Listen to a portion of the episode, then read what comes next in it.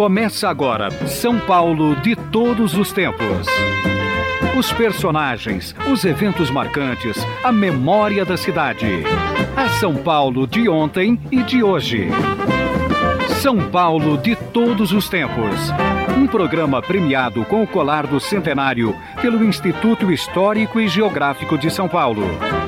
Apresentação de Geraldo Nunes. Alguma coisa acontece no meu coração. E só quando cruza a Ipiranga e a Avenida São João é que quando eu cheguei por aqui eu nada entendi. Dura poesia concreta de tuas esquinas, da deselegância discreta de tuas meninas. Vou caminhando na barra funda, onde os bambas se encontravam. Casa é o céu e o chão caroço bruto, catado no vão do viaduto dando pro Anhangabaú a felicidade. Quem nunca viu samba amanhecer, vai no bexiga pra ver, vai no bexiga pra ver. Quem nunca viu samba amanhecer, vai no bexiga pra ver, vai no bexiga pra ver. E no Jornal Dourado a gente celebra o aniversário de São Paulo, agora e a partir de agora, um olhar panorâmico de quem conta as histórias da cidade há bastante tempo, de quem acompanhou as transformações sociais, os protestos, os bastidores políticos, as promessas não cumpridas, os problemas crônicos e também das coisas boas que passaram por aqui. Nos nossos estúdios eu tenho a honra de receber ele, Gilberto Amêndola, editor da coluna Direto da Fonte do Estadão, colunista aqui de Eldorado, com vastos quilômetros de rua contabilizados aí na carreira, no JT no Estadão. Tudo bem, Giba? Bom Tudo dia. bem, bom dia. Poxa, uma alegria estar aqui, principalmente falando de São Paulo, dessa cidade incrível. Antes de entrar, estava ouvindo as músicas que falam da cidade. Poxa, só uma cidade como a nossa para render tanta canção bonita, né? Dá pra fazer um Sim. programa de horas com músicas sobre São Paulo. Sim, nesse pulburri que Nelson Volter aqui organizou pra gente nas aberturas de hora. E pro nosso outro convidado, vou soltar até vinheta. Começa agora São Paulo de todos os tempos. Os personagens, os eventos marcantes, a memória da cidade. A São Paulo de ontem e de hoje. São Paulo de todos os tempos. Um programa premiado com o colar do centenário pelo Instituto Histórico e Geográfico de São Paulo. Apresentação de Geraldo Nunes. Um velho conhecido aqui dos nossos ouvintes, Geraldo Nunes, bom dia. Bom dia, Carolina Orcolim. Bom dia, Gilberto Amêndola. Que prazer falar com vocês. Eu já começo emocionado porque vocês me fazem essas surpresas todas, essas músicas maravilhosas sobre São Paulo e ainda a abertura do nosso antigo programa aí na Eldorado. Muito é obrigado, isso. desde já. Geraldinho, um dos primeiros repórteres aéreos de São Paulo, né? Profundo conhecedor da história paulistana. Feliz demais em ter vocês aqui. E também feliz porque convoco e quero a participação dos nossos ouvintes, nosso melhor ouvinte para participar dessa prosa do trio aqui. Mensagem que pode contar para a gente os fatos que te marcaram ao longo do tempo, a sua relação com a cidade, que completa hoje 470 anos. Queria puxar aqui, enquanto as mensagens não chegam, um papo com o Giba sobre se você se lembra de alguma das primeiras, a primeira matéria que você cobriu na cidade de São Paulo, que te deu a dimensão, talvez no JT, né, de um cotidiano da cidade que você não tinha ainda antes de ser repórter aqui, Gibá? Poxa vida, o, o JT, primeiro um beijo pro Geraldo, poxa vida, um prazer estar tá aqui dividindo com ele essa rádio, um orgulho, sou muito fã, muito legal. Poxa, é, o JT era um jornal muito conectado com o dia a dia da cidade, né? Sim. Então no JT a gente teve oportunidades de fazer. Poxa, eu lembro de uma época quando eu entrei no jornal em 2004, tinha uma onda de venda clandestina de cândida na, nas periferias da cidade. Cândida. E aí tinha uma questão dela ser perigosa, não ser perigosa, mas isso dava. Eu, era o pulso da cidade era tão grande. Eu me lembro de fazer matéria sobre orelhão na, no Jornal da Tarde. Boa! Gente, orelhão. Essa coisa de ser repórter de rua, a gente vai acompanhando a cidade se modificar aos Exato, poucos, né? é um pulso diferente, E né? a paisagem da cidade, poxa, tinha, você andava pela cidade e tinha orelhão. E a gente fazia matéria sobre esse mobiliário da cidade, como muda, assim.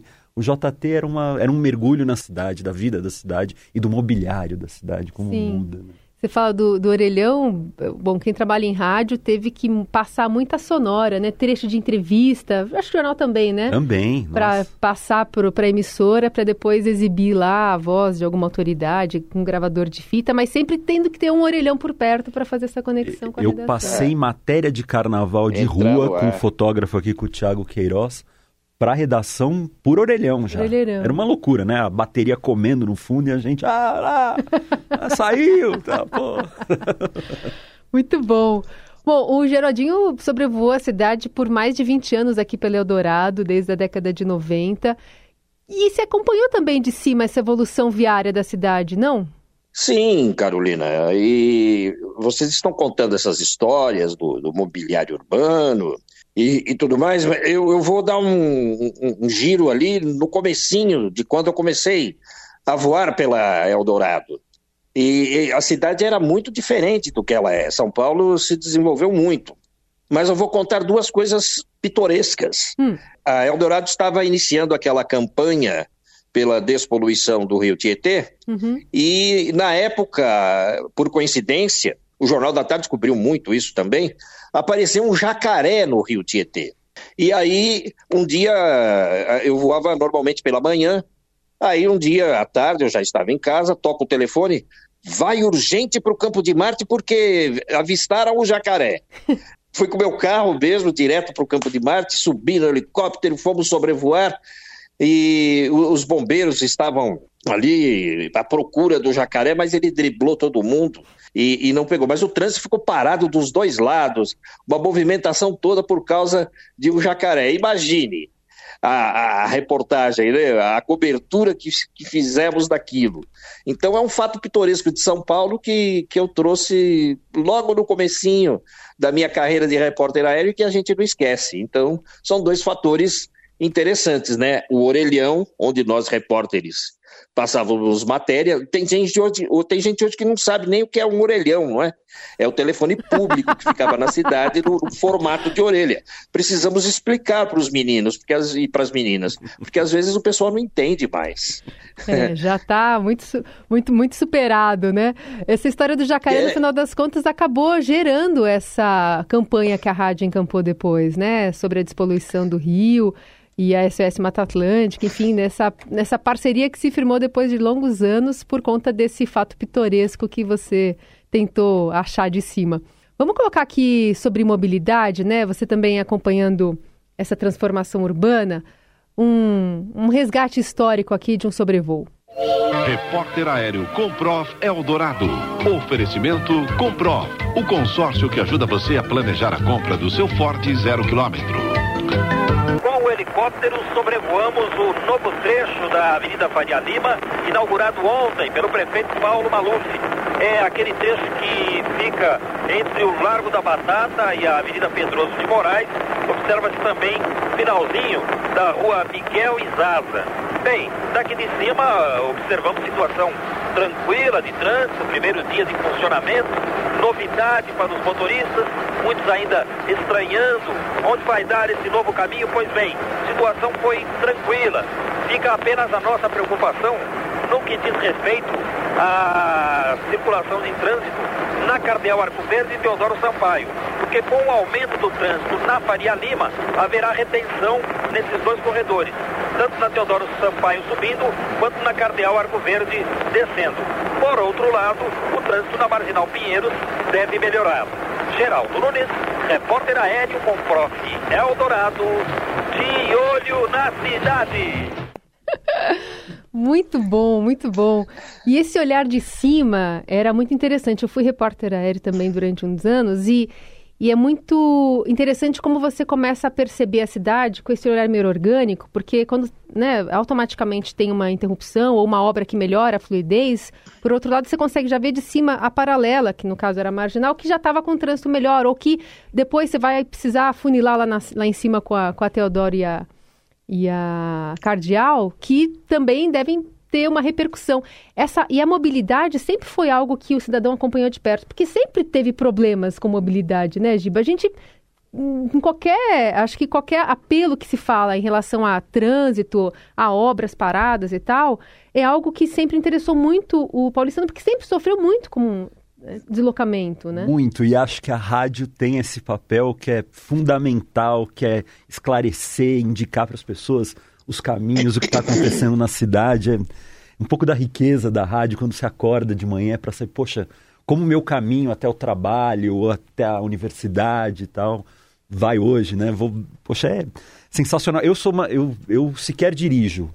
Eu sou uma pessoa do a pé, eu sempre uhum. fui um repórter do a pé. E é muito legal ver essa visão absolutamente diferente de como a cidade funciona, né? As coisas da... Eu me lembro quando a gente fazia reportagem, gente, o início das ciclovias na cidade. Sim. Todas as polêmicas e debates do que era. Então, Kassab especialmente, não foi? Exatamente. Aí depois um pouco na Haddad, Haddad, Haddad bastante é. também. E tinha umas questões assim, poxa, de onde passava a ciclovia, como ela era pintada. O comércio, o comércio que estava O comércio, branco, era sensacional. Baixa, como a questão da mobilidade é uma coisa riquíssima para São Paulo. Né? É isso. E, e, muita obra parada, né, que fica atrasa, atrasando o trânsito também, né, Geraldinho? E, e, como as promessas continuam sendo feitas e muita coisa acabou ficando pelo caminho. Obras que, no final das contas, prejudicaram mais o trânsito que melhoraram, né? Então, é, é, é esse boletim de trânsito aí que, que vocês colocaram é de 1995, Pensa quando só. foi inaugurado esse trecho é, da Faria Lima, que agora é chamado ali da turma da Faria Lima, se instalou por ali o mercado financeiro, os grandes edifícios, nada daquilo havia é, no momento em que a avenida foi estendida. Então, é, isso mostra que uma obra ela traz também é, desenvolvimento para a região e tudo mais. Eu achei interessante a, a, preocupação apresentada na época, porque o trecho está ali entre a Avenida Cidade Jardim e, e a Juscelino Kubitschek, e, e, eu fiquei preocupado com o outro lado, com a Cardeal Arco Verde uhum. e a uhum. Teodoro Sampaio, que, que estão depois da Rebouças, mas que congestionavam na época por causa que faltava uma via ali. Então a extensão acabou eh, fazendo com que aliviasse o trânsito naquelas duas ruas mais estreitas. Né? Então, são mudanças na cidade.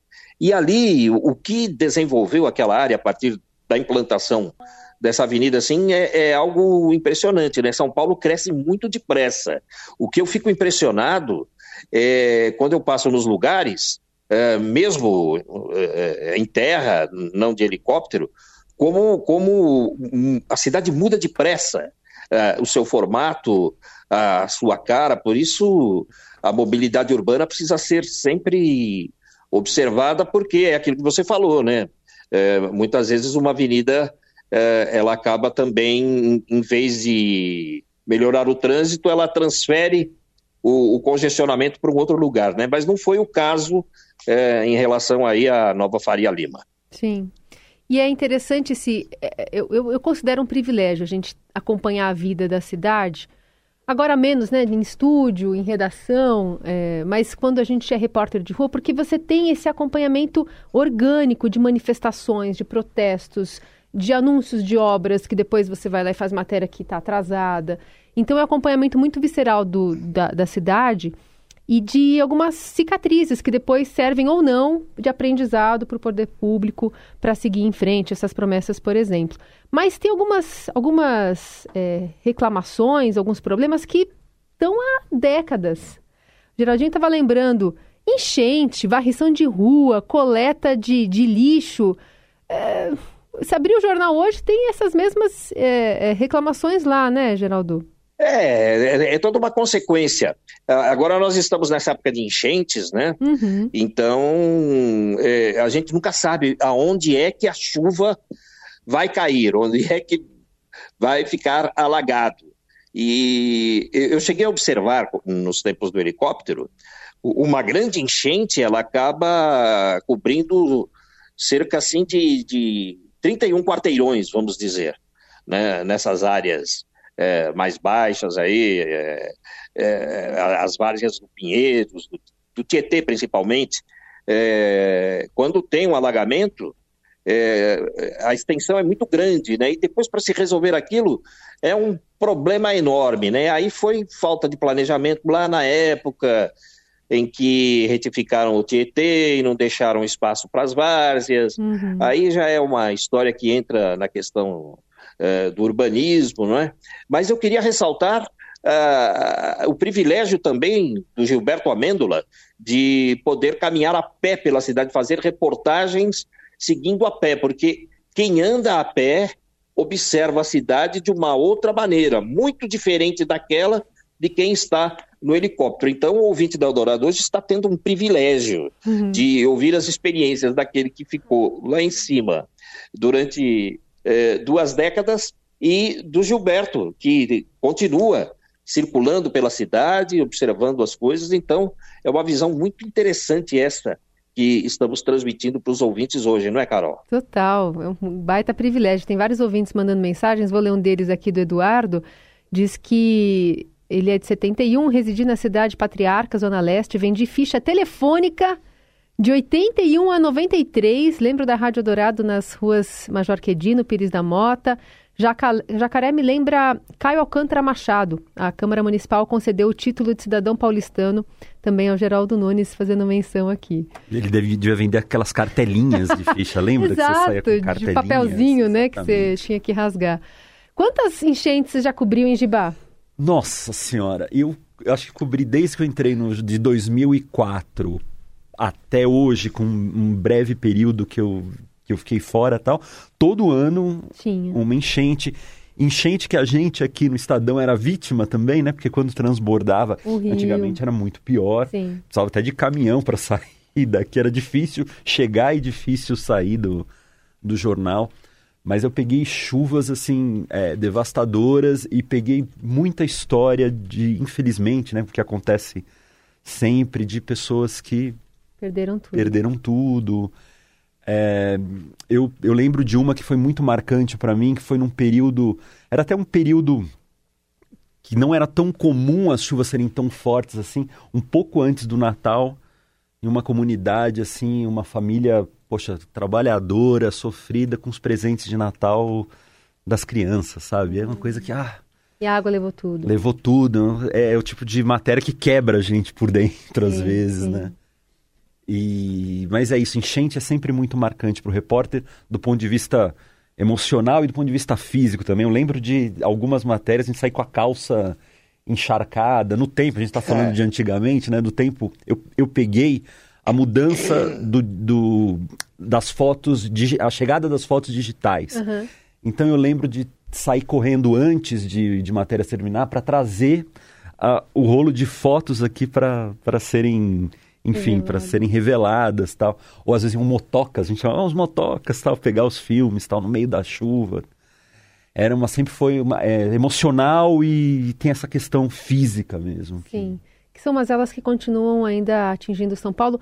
Teve uma época muita discussão sobre piscinões, que eram Nossa saídas, né? Senhora. Então, piscinões para, especialmente na, na grande São Paulo, mas também na cidade e tentando se resolver essas questões das chuvas. E a gente agora tem essa evolução de aquecimento global, mais eventos climáticos, mais chuvas e problemas que a cidade está tendo que enfrentar, pensando nesse panorama que só tende a, a piorar. Vou trazer aqui a pauta segurança pública também, porque, bom, a gente falou agora há pouquinho, né, de agendas do governador, do prefeito da cidade na região central, pensando, né, em eleição, mas a gente tem esse problema, essa presença de usuários de drogas que ganhou força desde o fechamento da antiga rodoviária, e aí uma grande oferta de hotéis, que tinha ali algumas pessoas que ficavam lá dentro, depois esses hotéis foram lacrados, levou muita gente para o consumo de drogas a céu aberto. E são muitas idas e vindas. Faz décadas que a gente está com essas promessas de resolver um problema complexo, vai com certeza ser pauta dessa eleição nos debates, nas entrevistas. E a gente volta um pouquinho para 2012 para recuperar uma reportagem da Camila Tulinski falando sobre o problema. A justiça proibiu PMs de expulsar usuários de drogas nas ruas da Cracolândia. Fazer essas pessoas zanzarem indefinidamente como zumbis pela cidade. Tocá-las com automóveis, com motocicletas, com cavalos, com cães, com cacetetes, enfim. Nada disso pode ser feito. O comandante-geral da PM, Roberval Ferreira França, justificou. Se as pessoas se deslocam com a aproximação da polícia, é por uma iniciativa e impulso delas. Ministério Público abriu um novo inquérito para individualizar responsabilidades pela operação que aconteceu no início do ano. Bom, Geraldo, também problemas que continuam para as novas gerações. Que tipo de é, história você acompanhou também dessas idas e vindas de soluções para Cracolândia e para a região central? Olha, já se tentou de tudo ali, né? Houve é, aqueles que tentaram tirar na marra, a reportagem até tratou disso. Houve aqueles em que não, vamos é, conviver, pagaram hotéis, ofereceram empregos de varrição, e, e também não deu certo. Agora, o, o que acontece lá na Cracolândia é, fica um pessoal da prefeitura à disposição para aqueles usuários que querem se recuperar, porque a, a, a, a, iniciativa tem que partir do próprio usuário, né? Tentar a recuperação. E é algo muito difícil de, de, de se resolver, porque é, existe a individualidade humana, então as pessoas estão ali porque elas querem.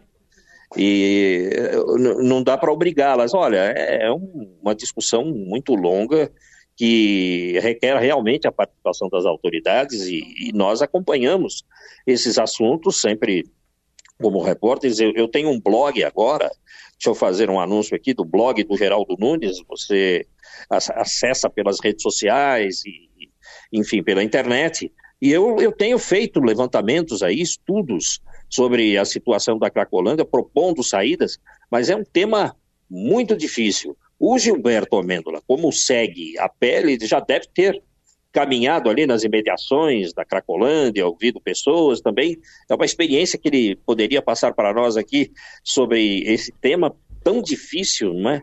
É, é a grande chaga de São Paulo. No dia do aniversário de São Paulo, é, nós temos que falar desse assunto tão triste, tão difícil, uma chaga que a cidade carrega, não é, Gilberto? Com certeza, Geraldo, e é algo que ela, é, a, a, Cracolândia, né, até, até esse nome me incomoda um pouco, né, Sim. porque é uma coisa... Ou Nova Luz, ou tantos nomes que já recebeu, né? Exatamente, então, e que ela, é, se você olhar como um todo, assim, de cima, né, a gente tá ele é quase um organismo vivo na cidade, né? E ele é uma coisa e a hora que você desce, que você vai pro a pé mesmo, você entende o drama daquelas pessoas, é, como elas chegaram ali e, e, como tratar disso, né? E como resolver essa questão. Não é. Eu vejo muita gente ah, falando coisas assim, ah, tem soluções mágicas, mirabolantes e rápidas para Cracolândia. Isso não vai existir. Essa, essa solução de horário eleitoral gratuito não existe que existe aí é um trabalho, eu acho que é, infelizmente, é enxugar gelo em alguma medida. Eu, assim, a, a cidade ela precisa é, humanizar aquele espaço, fazer com que as pessoas se sintam pertencentes à, à cidade. A... E é o que a sociedade civil começou a fazer agora com o dono do Bar Brahma, não é? Sim. Se reunindo ali com alguns comerciantes para tentar eles mesmos darem uma revitalizada no que eles podem para que, de alguma forma, a região também fique melhor para seguir-se o comércio, mas também é, é, focando como um ativo da cidade de São Paulo que precisa ser mantido, já que o poder público não está dando conta. Né? Com certeza. Tem a questão, óbvio, e isso a gente não pode deixar passar batido, da segurança, Sim. da presença da, de autoridade, de polícia tal. Isso tudo a gente concorda. Mas o centro é, poxa, é o centro da cidade de São Paulo. Ele não pode ser simplesmente gentrificado. Essas pessoas não somem, né? Não Exato. tem passe de mágica e as pessoas não estão mais lá.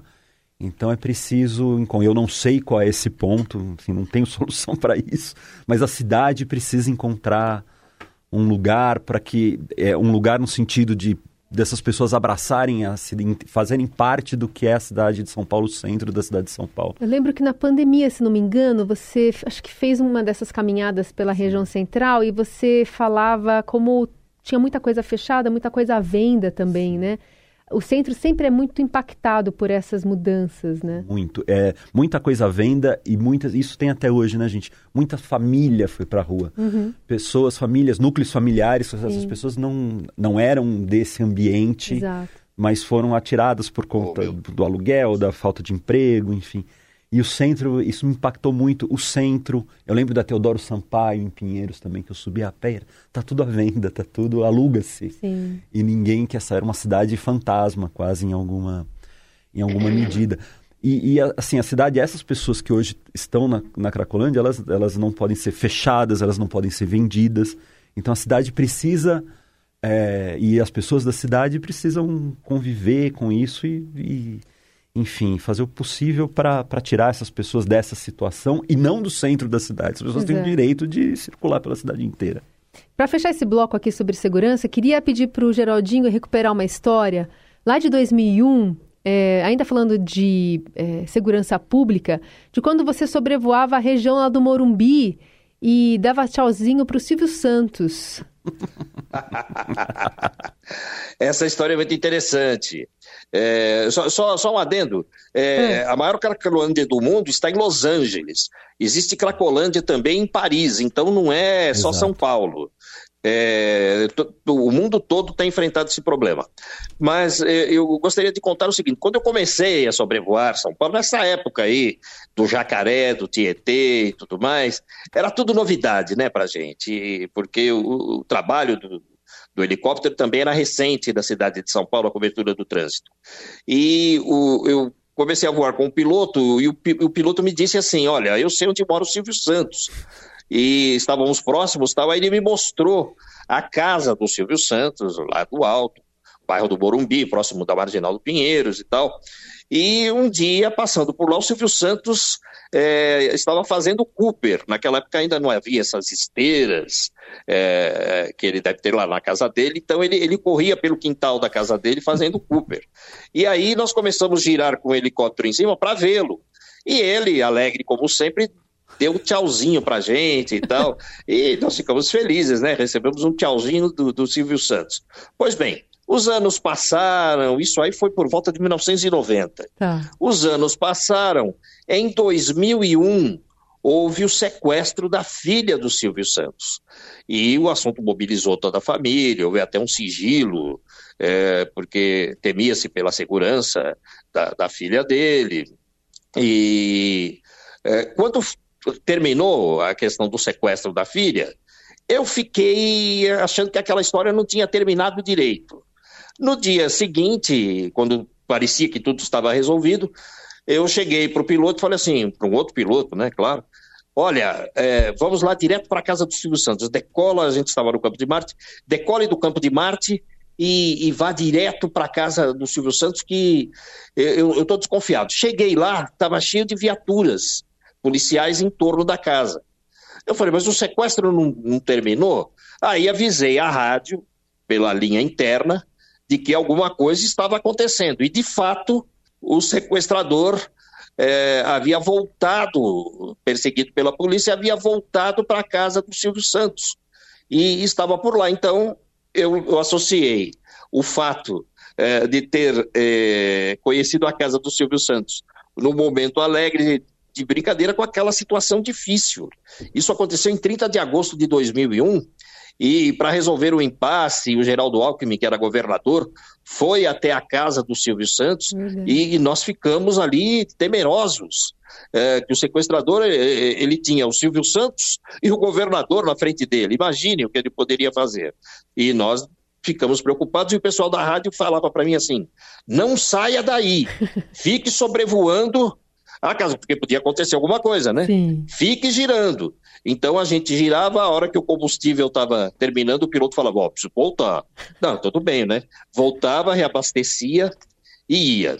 E é, essa, essa história aí mobilizou toda a imprensa e até hoje, né, o pessoal lembra muito dessa história do, do sequestrador, o Fernando Dutra Pinto, que é, voltou, depois do sequestro, voltou para a casa do Silvio Santos tentando não ser preso. Que história fantástica aconteceu aqui em São Paulo. Pois é, e imagina, a intervenção direta do governador na época é uma coisa realmente impensável. Estamos apresentando São Paulo de todos os tempos. Os personagens e eventos de São Paulo de ontem e de hoje. São Paulo é outra coisa. Não é amor exatamente é identificação absoluta. Arrigo Barnabé, Itamar Assunção aqui na nossa Sou festa eu. de 470 anos da cidade de São Paulo. Tem participação de ouvinte chegando. Eu não me amo, mas me torci.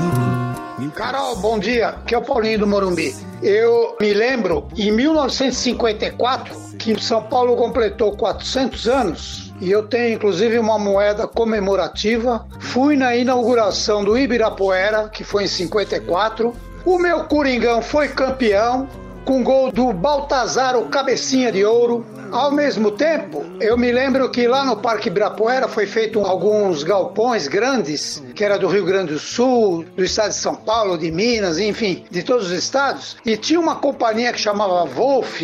Eles jogaram de avião uns triângulos com papel alumínio, escrito Wolf e tal, parabéns São Paulo, isso e aquilo. E foi uma chuva muito bonita desse papel. E eu tenho alguns aqui guardados. Um bom dia para vocês e parabéns mais uma vez por ter a Rádio Eldorado como meu principal amigo de todo dia. Um beijo para vocês e sucesso. Bom dia, Rádio Eldorado. Meu nome é Francisco, sou aqui do Belenzinho, São Paulo. Estou ouvindo aqui a reportagem dos meninos antigos aí Jornal da Tarde, meu Deus, a gente olhava o Jornal da Tarde para ver o Jornal do Carro que vinha nele também, né? E o Geraldinho falando aí de duas reportagens, uma do Jacaré e outra da extensão da Faria Lima, eu me lembro das duas. E no meio de uma delas, que é a extensão da Faria Lima, teve também uma nota triste, né, Geraldinho? Que para fazer a extensão da Faria Lima, eles derrubaram um colégio ali, né? Porque prejudicou muita gente na região da Vila Olímpia ali. E eu sei disso porque na época eu morei ali na Vila Olímpia, né? E tinha uma tia minha que morava por ali. Bom feriado para todos e muito bom ouvir o pessoal da antiga aí, que sempre faz falta pro nosso dia a dia. Um abraço a todos. Tchau, tchau.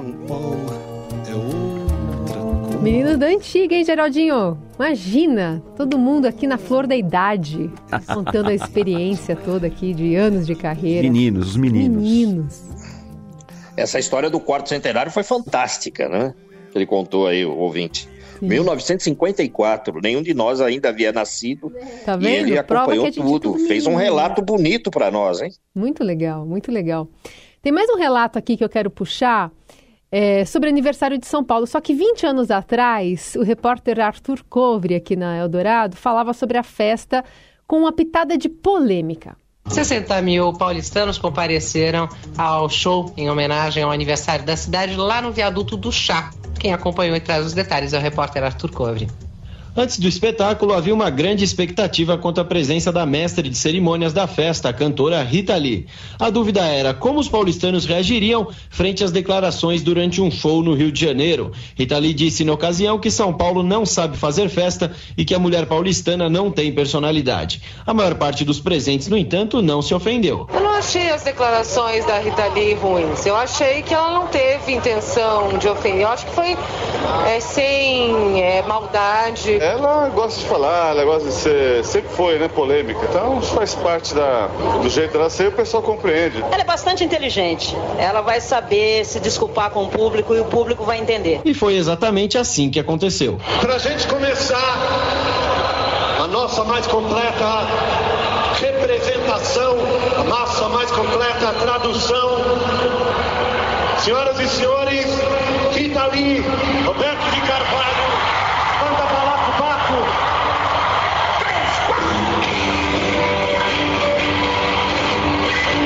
Depois, já na metade do show, a cantora procurou explicar as declarações feitas no Rio de Janeiro. Rita Lee respondeu com ironia. Tem uma música chamada As Minas de Samba.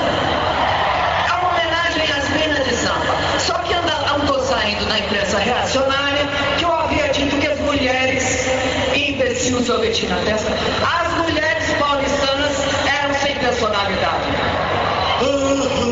As únicas vaias da apresentação só surgiram em um momento, quando subiu ao palco uma convidada especial. Queria chamar a nossa prefeita, Marta Suplicy.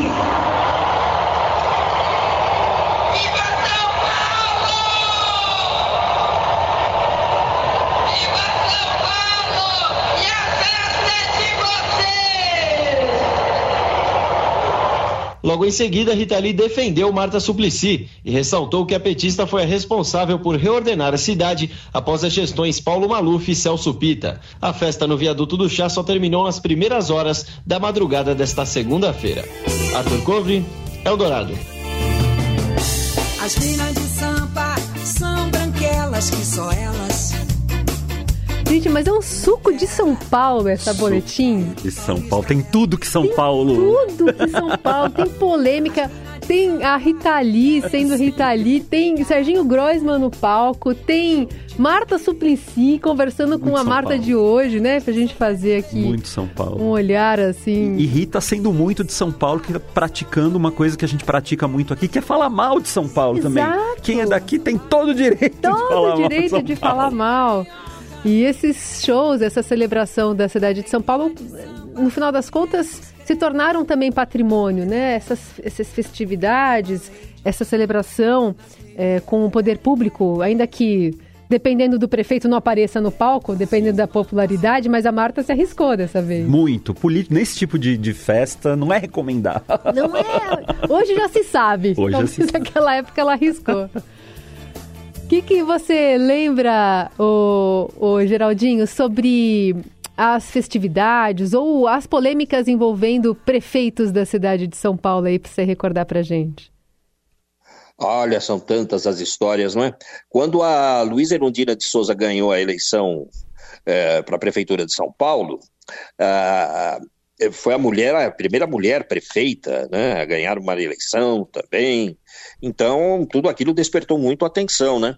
E a Rádio Eldorado, eu não trabalhava na Eldorado ainda, a Eldorado convidou a Erundina para sobrevoar a cidade.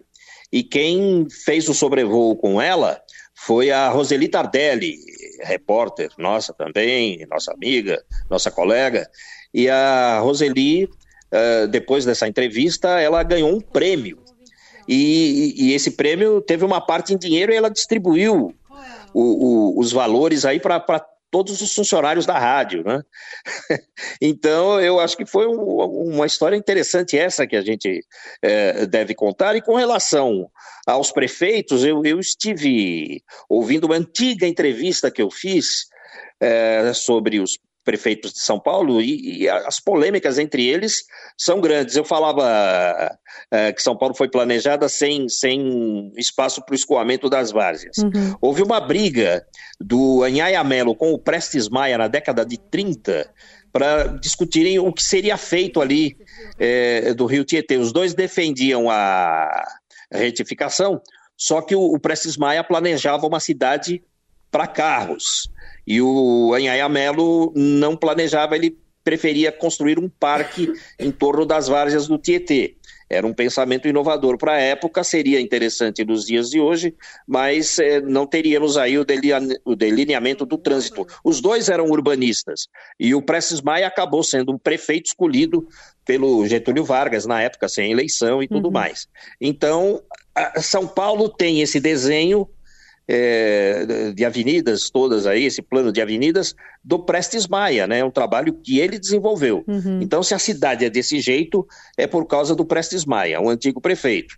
E depois eh, tivemos muitas polêmicas também na época da construção eh, desse túnel por baixo do, do, largo, do lago do Ibirapuera, que, que consumiu muito dinheiro público. É uma obra gigantesca, importante, sem dúvida alguma. Teve também aquela discussão do túnel por baixo do Rio Pinheiros, da administração do Jânio Quadros. E o Jânio, ele tinha. é, ele, ele- ele brigava muito com os vereadores, né? então ele fazia as coisas por conta dele. E havia um pessoal que defendia que fossem tombadas umas casas ali na região do Bexiga, na, na chamada Rua da Assembleia, é o nome da rua, né? Rua da Assembleia, fica lá eh, na Bela Vista, ali no Bexiga. E o Jânio, na calada da noite, na madrugada, mandou a prefeitura lá, funcionários, demoliram tudo.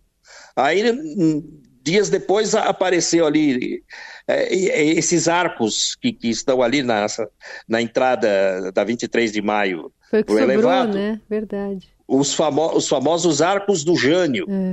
E foi, foi assim sem querer, né? Porque não havia no, nos mapas da prefeitura a existência uh, daqueles arcos.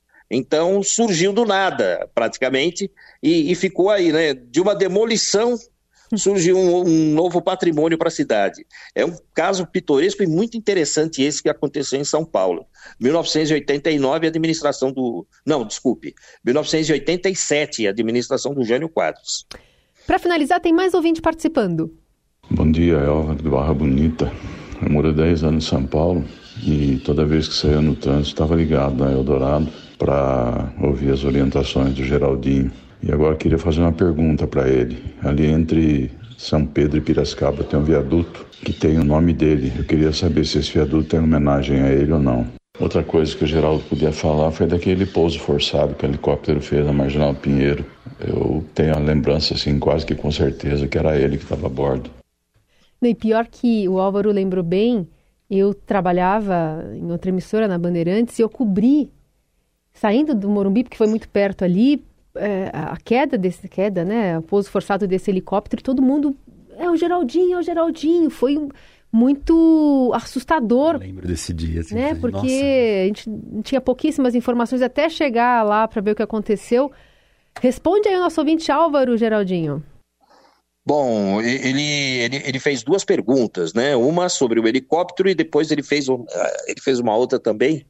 É, já, já não lembro mais, porque quando fala desse assunto do helicóptero, eu até hoje, né, sempre dá um arrepio. Hum. E foi um momento muito difícil, porque é, o, o, helicóptero, o Robinson, o R-22, é um helicóptero limitado, ele tem lá as dificuldades dele, né?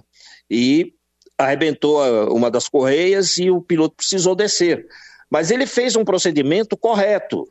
Ele desceu onde era possível. Uhum. Só que quando o helicóptero estava descendo, havia trânsito na marginal do Pinheiros. E um carro esbarrou no esqui do helicóptero, e aí o helicóptero tombou e na velocidade que ele estava, né, ele Uhum. foi escorregando e foi parar debaixo da ponte Eusébio Matoso. Exato. Então ficava até difícil para as emissoras de TV depois fazerem a imagem, porque o helicóptero estava embaixo da ponte. E quando ele foi parar embaixo da ponte, começou a vazar combustível, é, houve um princípio de incêndio, e eu tive dificuldades para sair do helicóptero, porque eu sou paraplégico, e foi uma situação um tanto quanto dramática ali na hora, mas aí apareceu um, um, um transeunte, é, um, desculpe, um, motorista que estava ali no trânsito, eu, eu tenho o nome dele, o César Tavares Lugo, e o César me ajudou a sair do helicóptero. E ainda me deu uma carona, me levou aí para a Rádio Eldorado, já no bairro do Limão. E, e to- quando eu cheguei na rádio, tava todo mundo preocupado ali, assustado, as pessoas no telefone. Aí eu falei, pessoal, eu já tô aqui, ó. Ah, sa- sabe quando sai gol em Copa do Mundo? Todo mundo pularam e foram, e foram para cima de mim, né? Me abraçar e coisa e tal, tal, tal, tal. E nós tínhamos uma diretora executiva na época, a Isabel Borba. A Isabel, não, não, não, não, não comemorem, não comemorem, coloque ele no estúdio. Me levou para dentro do estúdio para eu explicar o acidente. É muito típico Entendeu? de rádio isso. Não para de E, trabalhar, eh, não. vai porque- trabalhar. vai, vai, ao vivo. Graças, graças a Deus, eu e o piloto é, saímos ilesos, né? Então deu, deu para chegar na rádio, contar tudo e tudo mais. E, Hum, então te- teve toda essa história. O menino que fazia a coordenação, Carol, É. o Saulo Carvalho, é, o, o- Saulo recebeu um ouvinte, porque tinha a participação dos ouvintes, né? Uhum. O chamado ouvinte repórter. Exato. O ouvinte repórter é, ligou para a rádio e falou assim: Ó, caiu um helicóptero aqui na marginal do Pinheiros. Aí o Saulo pega o HT, Geraldo, Geraldo, caiu um helicóptero na marginal do Pinheiros. Aí, obviamente, eu não respondi, né? Aí ele, Geraldo, Geraldo, e nada, né? Aí ele correu e falou pro pessoal: Olha, é, ligou o ouvido falando que caiu o helicóptero na marginal e o Geraldo não responde. Acho que foi ele. Entendeu? Aí houve todo aquele alvoroço, a preocupação do pessoal, né? Muito boas essas histórias, ainda bem que deu tudo Ah, certo, né? o Hoje a gente perguntou- conta dando risada, né? É, o ouvinte perguntou do viaduto, né? Sim, entre sim. São Pedro e Piracicaba. Viaduto jornalista Geraldo Nunes. Eu vou contar a verdade para vocês, tá bom? Vai, rapidinho. Um correspondente em Piracicaba do jornal Estado de São Paulo é o jornalista Geraldo Nunes, homenageado no, no, no viaduto lá. Ah, e eu conheci o homônimo. Geraldo Nunes, meu xará, numa cobertura que fizemos em New Orleans, no lançamento do Vectra, em 1994. Ficamos amigos, conversamos e tudo mais. Só que o Geraldo Nunes de Piracicaba, infelizmente, faleceu. Mas as pessoas chegam para mim e perguntam: "Ah, o Geraldo Nunes é você? Aí eu contava essa história, eu falava a verdade, as pessoas ficavam tristes. Ah, mas você merece ser homenageado e coisa e tal. Então, sabe o que, que acontece agora? Quando as pessoas perguntam, o Geraldo Nunes, eh, lá de Piracicaba, do viaduto, é você? Eu falo, é, é, sou eu, tá bom. E aí as pessoas ficam felizes e sorriem, e a homenagem acho que fica para os dois, né? Para o Geraldo de Piracicaba e para mim. Então tá bom. Muito Ficamos bom. felizes assim, tá certo? Muito Desculpe se eu estourei o tempo aí, mas tem, tem muitas histórias. Mas tem muitas. Nossos ouvintes estão adorando Ah. aqui vocês dois. Tá, eu, eu vou, eu vou fazer um livro, viu? Já Faz. está prontinho. Pretendo lançá-lo agora em 2024. As aventuras de um repórter aéreo. aí as pessoas irão viajar nessas histórias aí com a gente de helicóptero. Muito bom. Bom, a gente agradece demais a participação do Geraldo Nunes, é, eterno repórter aéreo aqui, e do Gilberto Amêndola, o Giba, jornalista de Estadão, editor da, da Ô, ô, Giba, ô, Giba, você lançou um livro sobre a briga dos estudantes da Maria Antônia. Sim, eu, mas- te, eu te entrevistei na época. Verdade. Isso aí é uma história interessante também pra Verdade, você contar. né? E ah, tem- estoura o tempo aí. Deixa, deixa eu contar essa história. Ah, agora é desse Ah, hoje, lado hoje é fácil, aniversário de né? São Paulo. Hoje é festa, vai. Tudo a aí, ver com a conta aí. cidade de São Paulo, né? Um, poxa, uma rua de 500 metros que guarda tanta história, assim, né? Um- uma briga, uma guerra entre estudantes que marcou tanto a cidade num período tão importante para o Brasil, enfim.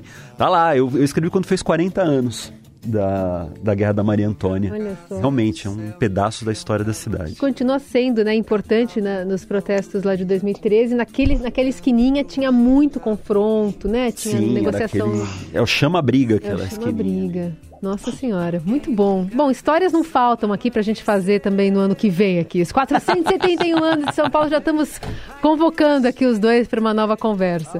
Giba, obrigada mais uma vez por ter vindo aqui nos nossos estúdios, viu? Eu que agradeço, foi demais. E amanhã tem fim de tarde com o Emanuel, com o Leandro. Tô lá amanhã, de umas seis, seis e meia. Me ouçam. É isso aí. Geraldinho, obrigada mais uma vez. Um beijo. Muito obrigado a vocês, um abraço. A Eldorado está no meu coração. Eu, eu saí da Eldorado, mas a Eldorado não saiu de mim. É abraço. aí, um beijo. Na cidade de São Paulo, o amor é imprevisível como você e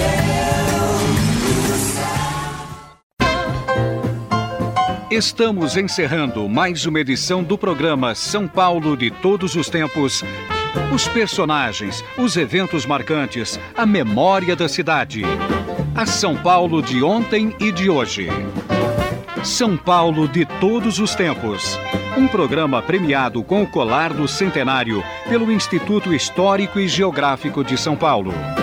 Apresentação de Geraldo Nunes.